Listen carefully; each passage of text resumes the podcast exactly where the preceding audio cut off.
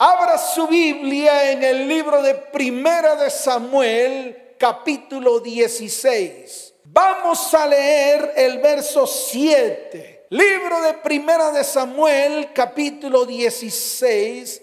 El verso 7 dice lo siguiente. Y Jehová respondió a Samuel, no mires a su parecer ni a lo grande de su estatura porque yo lo desecho. Y añade, porque Yahweh no mira lo que mira el hombre, pues el hombre mira lo que está delante de sus ojos, pero Jehová mira el corazón. ¿Qué mira Yahweh? El corazón. Y esto te tiene que quedar claro. Mire, Dios tiene la capacidad de ver lo que hay dentro de una persona. Sí, Él tiene esa capacidad. Así te trates de esconder, así te coloques miles y miles de máscaras, así te maquilles de una manera, de otra, así te tiñas el pelo, así te vistas como te vistas. Te quiero decir algo, Dios tiene la capacidad de mirar lo que hay dentro de una persona. Él es el que conoce nuestro verdadero carácter. Así que por más de que tú intentes mostrar un carácter que no es el tuyo, Dios sí conoce tu carácter porque Él mira el corazón. Ahora, la más grande enfermedad de la iglesia de hoy, y se lo voy a decir, se llama apariencia, hipocresía, falsedad. El Señor lo declaró de una manera muy abierta y fue contra esa corriente llamada la corriente del fariseísmo. Por eso a los escribas y fariseos les decía de una manera muy abierta que eran unos hipócritas. Y se lo vuelvo a repetir, él abría la boca para decirles a ellos que ellos eran unos hipócritas. Por lo tanto, a partir de hoy le vamos a declarar la guerra a la falsedad porque solo la verdad nos hace libres. Y se lo vuelvo a repetir, solo la verdad nos hace libres. Mire, las apariencias pueden ser engañosas. La apariencia exterior no revela lo que realmente la gente es. La apariencia física no nos muestra el valor, ni el carácter, ni la integridad, ni la fidelidad de una persona hacia Dios. Y escuche esto, las cualidades externas son por definición superficiales. Para Dios lo más importante es el corazón. Y esto viene a través de algo que se llama obediencia. Aquellos que son obedientes son a los que Dios mira y extiende su mano. Pero aquellos que son falsos, escuche bien, aunque el Señor los mira, Él termina apartando su mirada de ellos. Por eso hoy tenemos que tomar decisiones. Hoy cada uno de los que estamos allí detrás de las redes sociales tenemos que comenzar a tomar decisiones firmes. Y decisiones firmes para que Dios comience una transformación no solamente en su vida, sino también en lo interior que hay en su corazón. Él quiere limpiarlo, Él quiere sanarlo, Él quiere transformarlo y además Él quiere cambiarlo, colocar un corazón nuevo dentro de nosotros. ¿Cuántos dicen amén? ¿Cuántos dicen amén? Por eso, escuche bien en el libro de Primera de, Samuel, capítulo 16, verso 7, con la cual iniciamos la transmisión, Yahweh estaba buscando rey para Israel y envió a Samuel, sí, al profeta Samuel lo, envió a buscar en la casa de Isaí, a uno. Y llegó Samuel y comenzó a mirar lo hermoso que ellos eran. El Señor le tuvo que hablar de una manera contundente. El Señor dijo, no mires a su parecer, no, ni a lo grande de su estatura, porque yo lo desecho. Porque Yahweh no mira lo que mira el hombre, pues el hombre mira lo que está delante de sus ojos, pero Yahweh mira el corazón. Pero escuche bien, yo quiero profundizar en esto porque es importante. Quiero meterme un poco más. Quiero ponerle la lupa. Usted tiene que entender. Mire, yo quiero que usted se pare firme porque usted tiene que comenzar a entender. Si usted no lo entiende, va a ser muy difícil que su corazón sea transformado. Así de sencillo. Entonces quiero profundizar en esto porque estuve preguntándole al Señor el por qué razón escogió a David. Sí, le pregunté. En mi tiempo de oración cogí y le pregunté. Le dije, Señor, yo quiero que tú me respondas. ¿Por qué escogiste al rey David? Obviamente que él no me respondió audiblemente. No, no, no, no, no, no. Él me dijo, ahí en mi palabra yo dejé registrado la razón por la cual escogí a David y no escogí a ninguno de sus hermanos, aunque sus hermanos eran hermosos de apariencia, ninguno tenía el corazón que yo quería que tuviese. Qué tremenda revelación. Y entonces me lo mostró, me lo, me lo escribió. Es decir, me lo mostró en la Biblia, en el libro de Primera de Samuel capítulo 13, verso 14. En la parte B, mire lo que dice la palabra. Yahweh se ha buscado un varón conforme a su corazón, al cual Yahweh ha designado para que sea príncipe sobre su pueblo, por cuanto tú no has guardado lo que Yahweh te mandó. Y en Hechos capítulo 13, verso 22 está confirmado en el Nuevo Testamento. La palabra dice, después de quitarlo, les levantó por rey a David, del cual Dios también testificó y dijo, he hallado a David, hijo de Isaí, un hombre conforme a mi corazón. Pero ahí no termina. Esa es la introducción. Termina cuando está escrito que hará toda mi voluntad.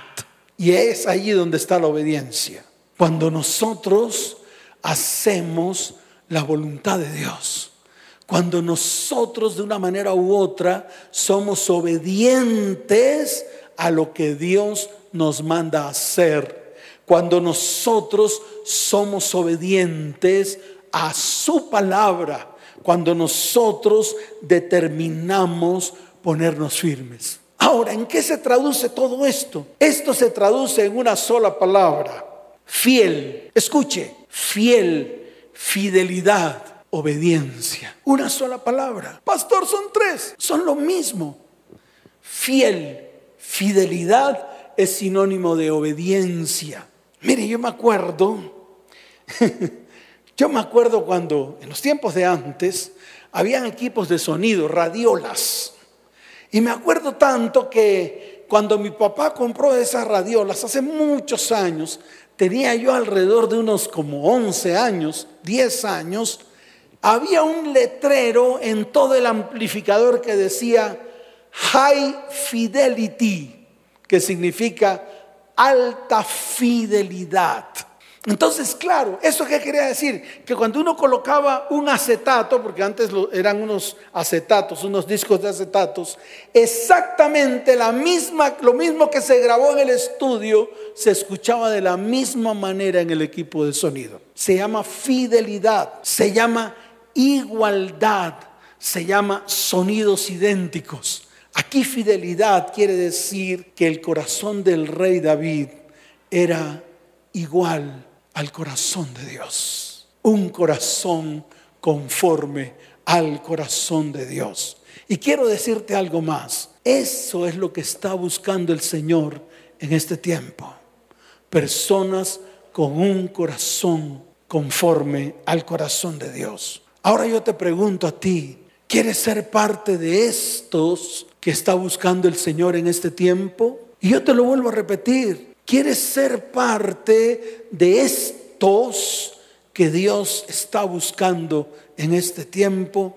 Entonces prepárate, porque estamos apenas en la parte introductoria. Ahora, ¿qué ve Dios? Mire lo que dice la palabra en el libro de Segunda de Crónicas, capítulo 16, verso 9. Yo quiero que usted vaya a Segunda de Crónicas, capítulo 16, verso 9, se lo muestra a sus hijos, se lo muestra a su cónyuge y se lo muestra a sus familias que están ahí cercanas. Muéstrale la palabra para que ellos lo vean. Dice la palabra del Señor, porque los ojos de Jehová contemplan toda la tierra para mostrar su poder a favor de los que tienen corazón perfecto para con él. Se lo voy a volver a repetir porque de pronto no lo entendió porque los ojos de Jehová contemplan toda la tierra para mostrar su poder. ¿A favor de quién? A favor de todos aquellos que tienen corazón perfecto para con Él. Y eso es lo que Dios está buscando. ¿Para qué? Para extender su favor, para extender su misericordia, para extender su bondad, para derramar bendiciones. Y no solo abundantes, sino sobreabundantes. Así que, ¿por qué no lo probamos? ¿Por qué no prueba el Señor? ¿Por qué no comienza usted a tener esos tiempos con el Señor para que Él transforme su corazón y todo lo que hay en Él? Debe comenzar ya.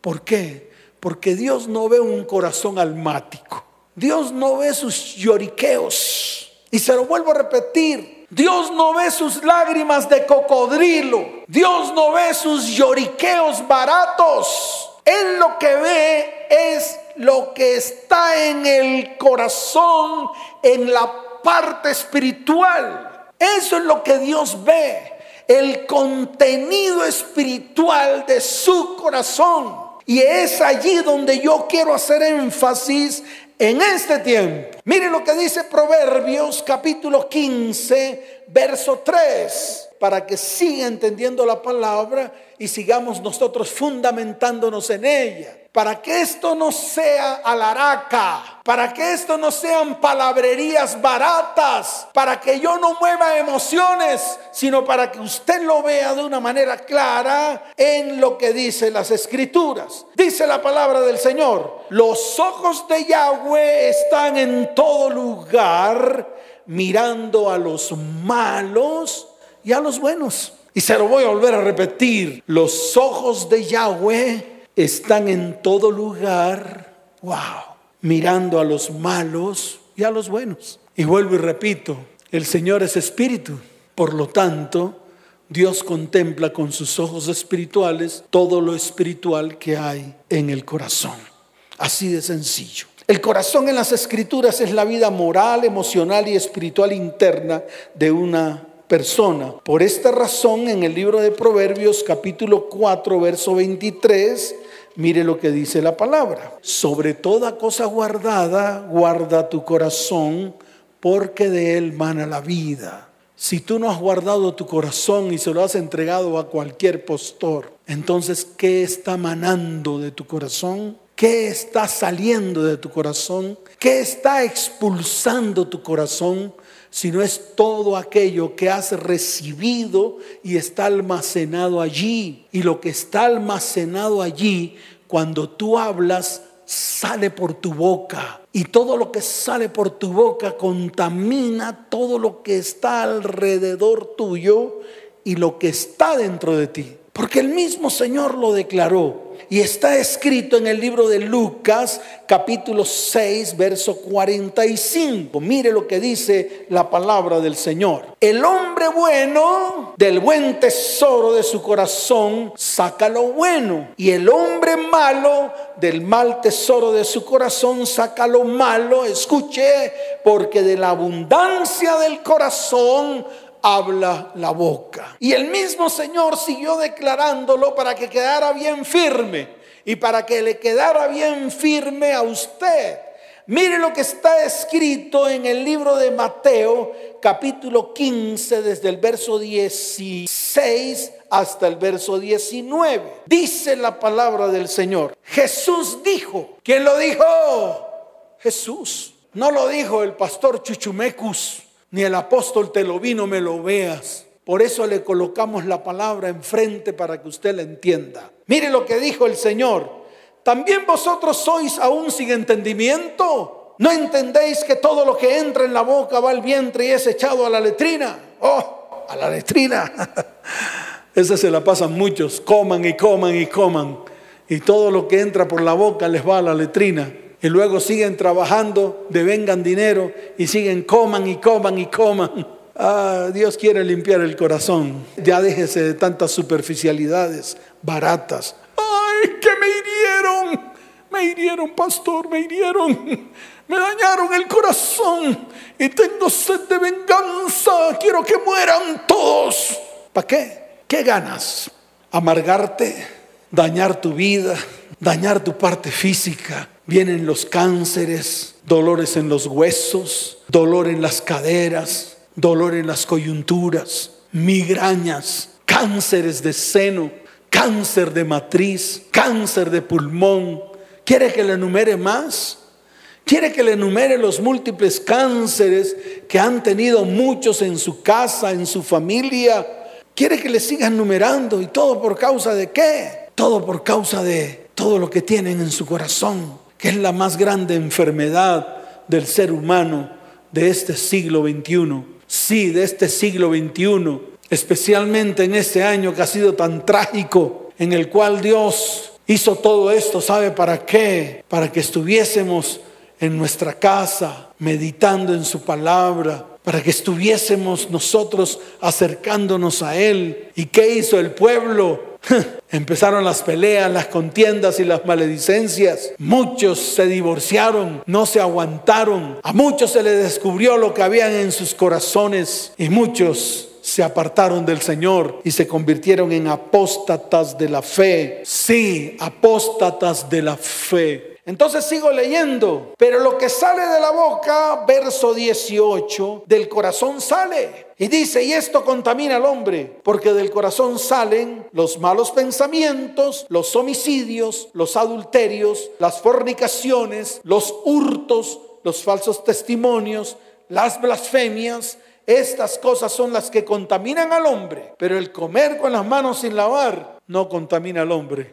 Se lo vuelvo a repetir, pero el comer con las manos sin lavar, esto no contamina el hombre. Y quiero agregar un fundamento más que está escrito en el libro de Mateo, capítulo 9, verso 4. Vaya un poquito más atrás. Está escrito y dice lo siguiente. Y conociendo Jesús los pensamientos de ellos, dijo, ¿por qué pensáis mal en vuestros corazones? Porque ¿Qué es más fácil decir los pecados te son perdonados o decir levántate y anda? La palabra corazón hace referencia a nuestras motivaciones más íntimas, a nuestras verdaderas aspiraciones y todo lo que deseamos hacer. Ahora bien, después de colocar ese fundamento como base para nuestra vida, viene la pregunta para ti y viene de una manera directa. Y yo quiero que te coloques allí firme, que te sientes ahí por un momento,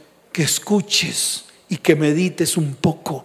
Y si hay algo que el Señor tiene que hacer en tu vida, dispón tu vida y tu corazón para que Dios lo haga. Si no hay nada, no te preocupes, te puedes levantar y te puedes ir. Tranquilo, no te preocupes. Y tú también, mujer, tranquila. Pero si tienes algo que reconocer delante de Dios, entonces quédate allí por unos minutos más para que puedas entender todo lo que Dios quiere hacer en este tiempo. La pregunta es, ¿qué hay en tu corazón? ¿Qué espíritus inmundos sembraron en tu corazón que te han llevado a lugares de cautiverio?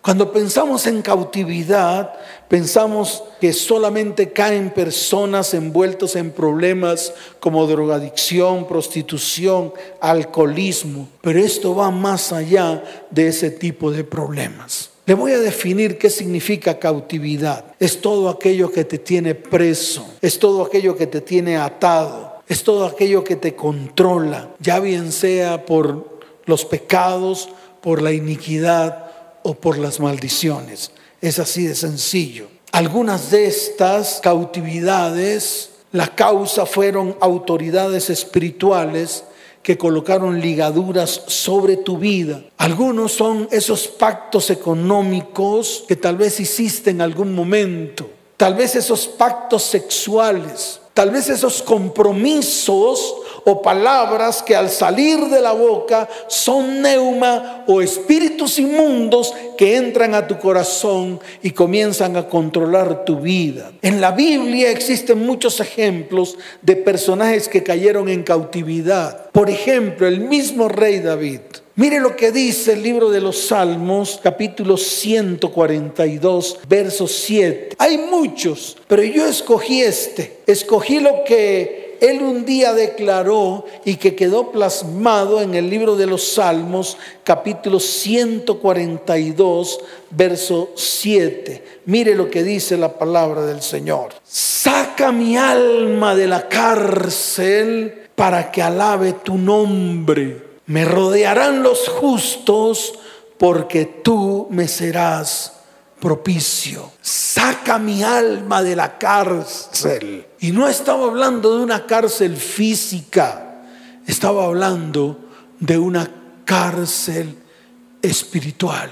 Y se lo vuelvo a repetir, no estaba hablando de una cárcel física, estaba hablando de la cautividad en la cual estaba. Estaba afligido, lo perseguían los enemigos. Sus enemigos perseguían su alma. Habían postrado en tierra su vida. Prácticamente que había sido desechado. Había sido apartado. Y por esto pidió libertad, liberación y dirección a Dios cuando le dijo, Señor, Señor, hoy quiero que tú saques mi alma de la cárcel para que alabe tu nombre. ¿Cuántos hoy tienen que decir lo mismo? ¿Cuántos hoy de los que están allí tienen que levantar sus manos al cielo y levantar clamor delante de Dios diciendo, Señor, libra mi alma de la cárcel? Estoy en angustia, estoy en enfermedad,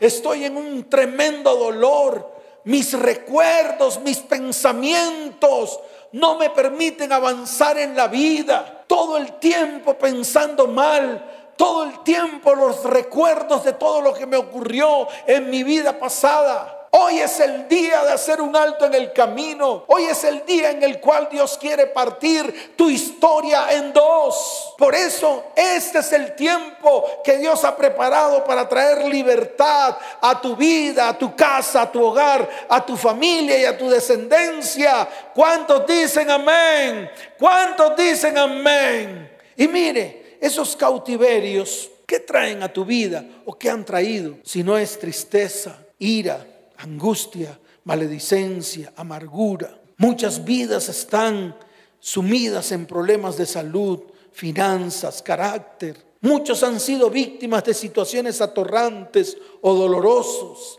Muchos momentos en los cuales se ha partido algo en lo más profundo de su corazón. Muchos dicen o han dicho, me partieron el corazón, estoy hecho pedazos. Este es el estado de nuestra alma que está fragmentada. Y saben una cosa, el diablo aprovecha este momento para llevar cautivo cada área de tu corazón. El resultante de todo esto es destrucción.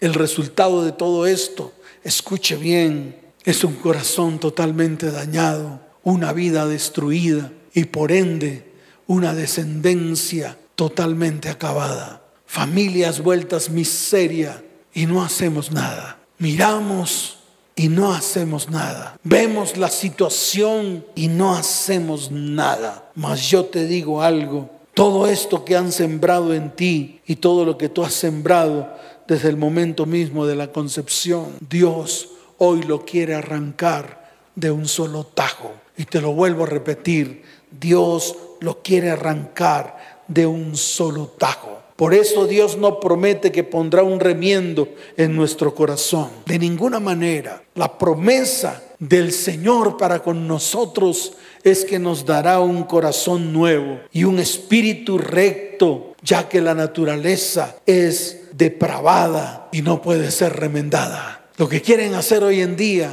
es remendar el corazón. Algunas mujeres y algunos hombres salen de unas relaciones emocionales totalmente destruidos y pretenden que otra persona que ha sufrido exactamente lo mismo les pueda remendar su corazón. Y yo les digo algo, eso no ocurre. Tarde o temprano, los dos corazones heridos en algún momento comienzan a sacar sus ponzoñas y empiezan a herirse el uno al otro, produciendo una llaga aún mayor. Y esto le abre la puerta a la amargura y a la raíz de amargura. Y cuando llega la amargura y la raíz de amargura, llega la enfermedad. Y cuando llega la enfermedad, llega la muerte. En algunos otros casos llega la ruina y la escasez. En algunos otros casos llega la división y la destrucción familiar. Pero en todos los casos llega la destrucción total para el ser humano. El Señor lo declaró en el libro de Ezequiel capítulo 36, verso 26. Mire lo que dice la palabra en Ezequiel capítulo 36, verso 26 os daré corazón nuevo y pondré espíritu nuevo dentro de vosotros y quitaré de vuestra carne el corazón de piedra y os daré un corazón de carne. Y no se queda allí. Mire lo que está escrito en el verso 27 y pondré dentro de vosotros mi espíritu y haré que andéis en mis estatutos y guardéis mis preceptos y los pongáis por obra. Dios hace la obra completa él no remienda, Él arranca lo que no sirve y coloca todo nuevo en medio de nosotros. ¿Cuántos dicen amén? Por eso yo puedo declarar hoy que nuestro corazón es el lugar donde Dios quiere obrar el mayor de sus milagros. Y es el momento que abras el corazón para que Él pueda traer transformación total a tu vida, a tu hogar, a tu familia y a tu descendencia. Vamos a colocarnos en pie, porque hoy es un día de salvación. Hoy es el día que Dios ha preparado para traer salvación a tu vida, para traer salvación a tu casa, para traer salvación a tu hogar y para traer salvación a tu familia. Ahora, ¿qué sembraron en ti? Desde el momento mismo de la creación, desde el momento mismo en que fuiste fecundado por un esperma y por un óvulo, el alma lo formó Dios, pero estaba vacía. ¿De qué fue llenada ese corazón?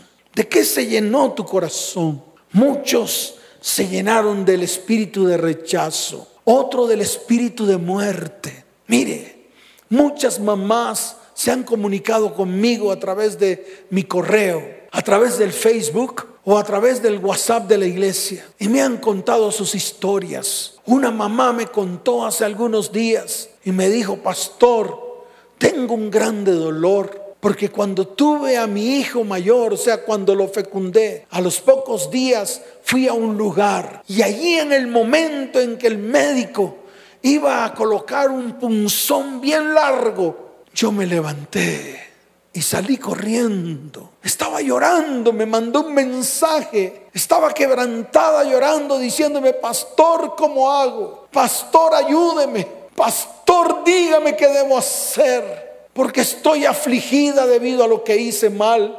Así de sencillo. ¿Qué derramó esta mamá en el corazón de ese hijo? Si no fue un espíritu de muerte, un espíritu de rechazo, que hoy por hoy ese hijo está comenzando a mostrar, y se lo vuelvo a repetir, ese hijo está comenzando a mostrar con sus actitudes, con sus comportamientos, con sus malas decisiones e incluso con su enfermedad.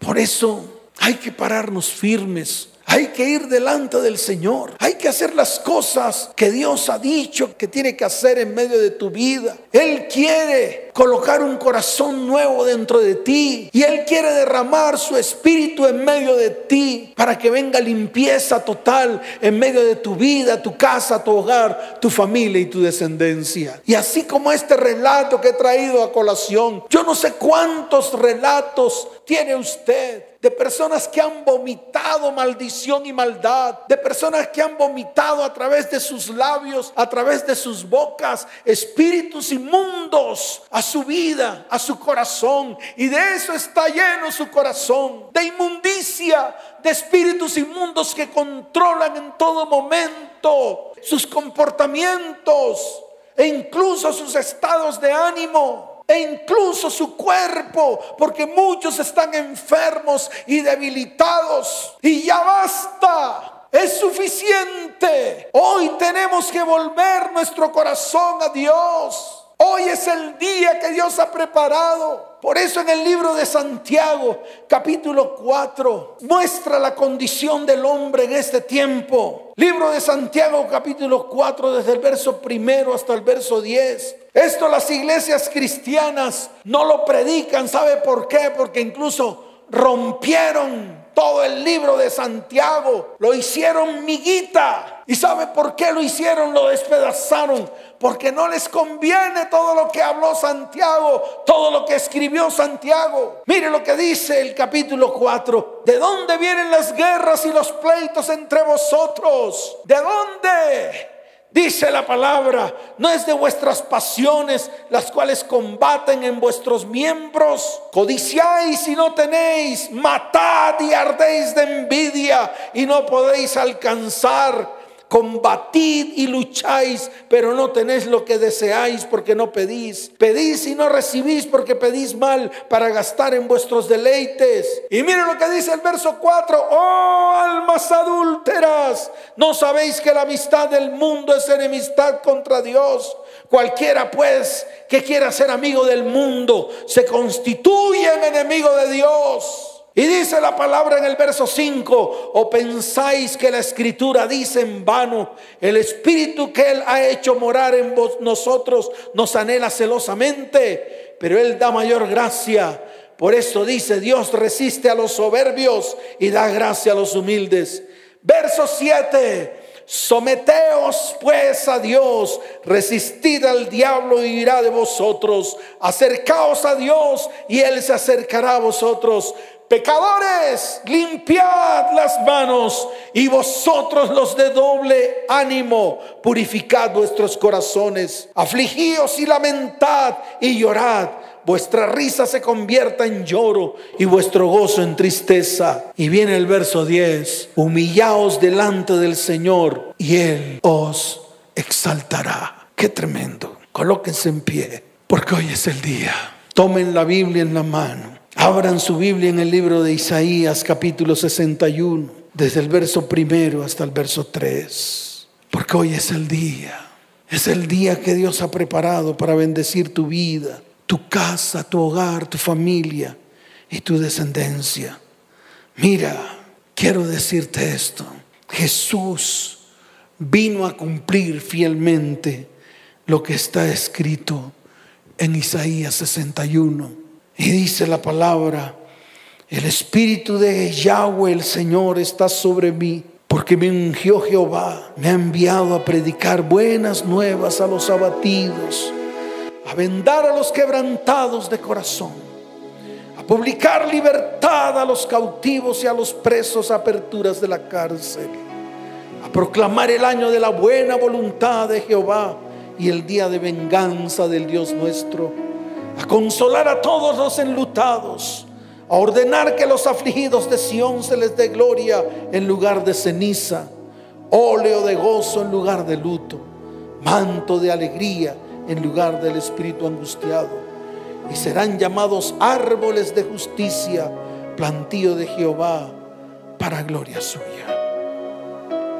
En Joel capítulo 2, desde el verso 12 hasta el verso 13 por esto pues ahora dice Yahweh, convertíos a mí con todo vuestro corazón, rasgad vuestro corazón y no vuestros vestidos, y convertíos a Jehová vuestro Dios, porque misericordioso es y clemente, tardo para la ira y grande en misericordia. Levanta tus manos al cielo. Y dile, Señor, necesito un corazón nuevo. Necesito que mi familia sea colocado en ella un corazón nuevo. Y que tu Espíritu Santo se mueva en medio de nuestras vidas. Que venga sanidad a nuestros corazones. Hoy llevamos todo espíritu inmundo que han sembrado en mi corazón Levanta tu voz y dile, Señor, hoy llevo todo espíritu inmundo que han sembrado en mi corazón. Desde el momento mismo de mi concepción hasta hoy.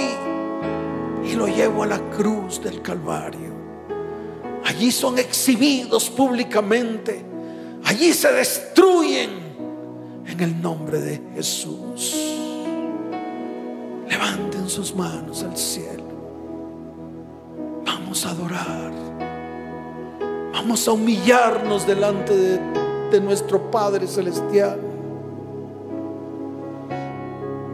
Vamos a inclinar nuestro rostro y vamos a decirle, Señor, necesitamos de ti.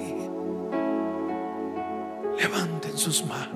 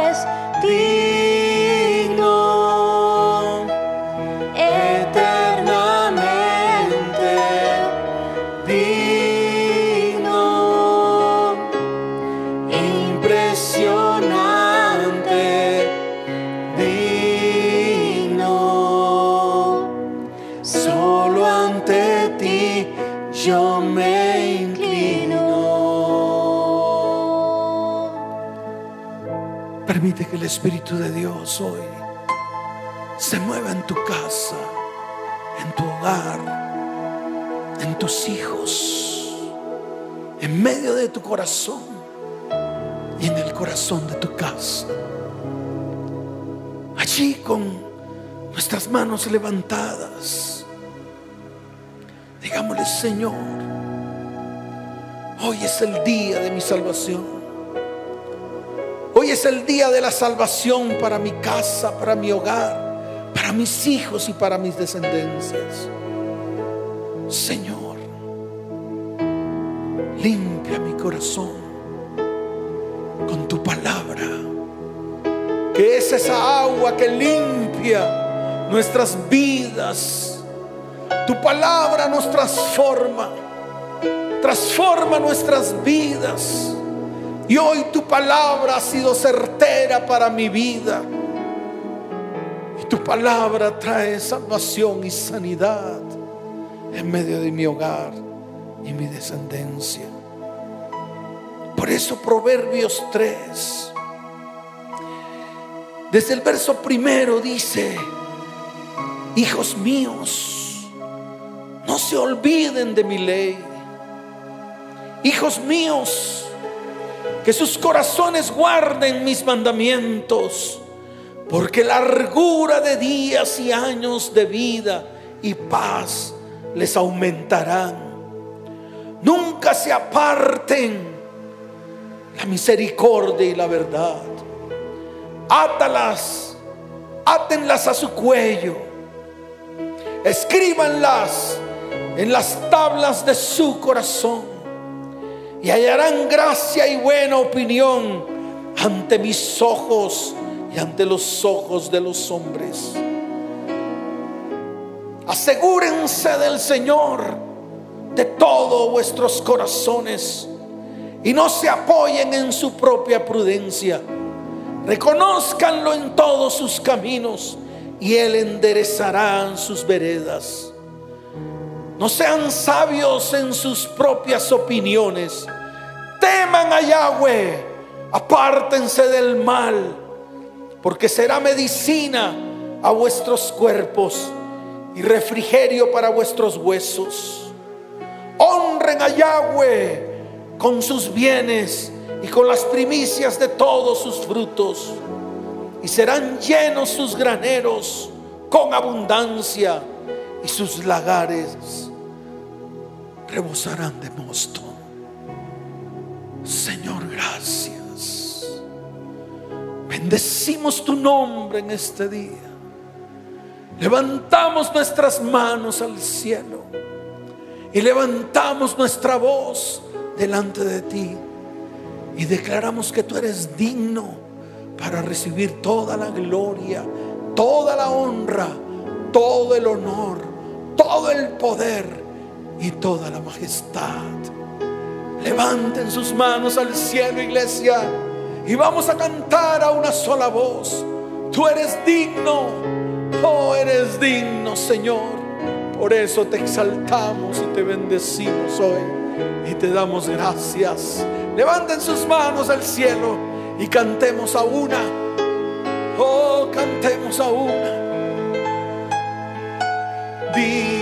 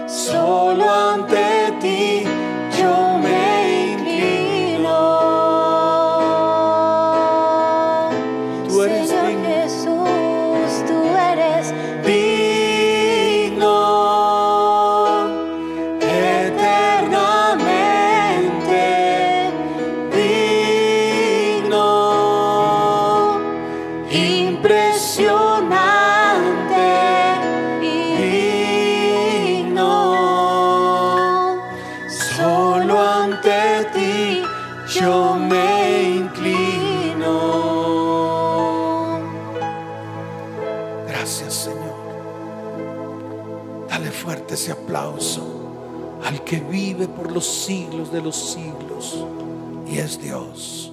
Fuerte ese aplauso al Señor.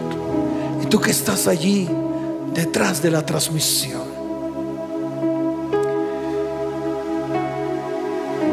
Y quieres que Dios haga algo grande en tu vida.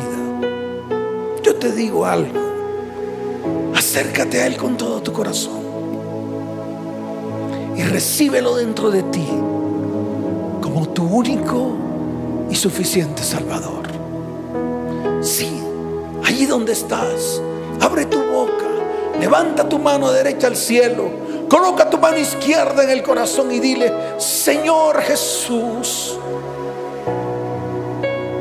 hoy te acepto dentro de mí como mi único y suficiente Salvador.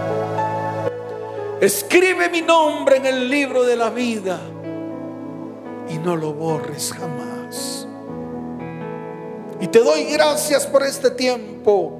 Abre tu boca y dile, Señor, te doy gracias por este tiempo de libertad y sanidad para mi vida, para mi hogar y para mi familia en tu santo nombre. Amén y amén. Si tú quieres que te sigamos guiando, puedes escribir a ese número de celular que está apareciendo en pantalla en estos momentos. Allí puedes escribir y puedes decirle a la persona que está detrás de ese WhatsApp, yo quiero conocer más al Señor. Es el 320-315-9990. Un celular abierto al público para poder responder a todas sus inquietudes, necesidades y consejerías. Y las familias de la tierra que están allí detrás de la transmisión, abrácense todos. Si usted, mujer, varón, con sus hijos, abrácense. Levanten su voz y repitan conmigo, Señor, gracias por este tiempo de sanidad. Gracias porque has sanado nuestros corazones. Gracias porque has limpiado nuestras vidas. Gracias porque hoy podemos exaltar tu santo nombre. Porque hoy es un día de salvación, de sanidad, de milagros y de prodigios. Levanten sus manos, los voy a bendecir. Padre, te doy gracias por las familias de la tierra. Gracias Señor porque nos has permitido ir en pos de ellas. Para que vengan sobre ellas bendición abundante y sobreabundante. Para que las familias de la tierra sean restauradas y restituidas. Señor, derrama bendición sobre ellos. Tómalos en tus brazos. Mira sus ojos y trae paz. Hoy coloco tu santo nombre en medio de este pueblo Tú dices en tu palabra que nos bendecirás. Lo creemos, Padre, en el nombre de Jesús. Amén. Y amén.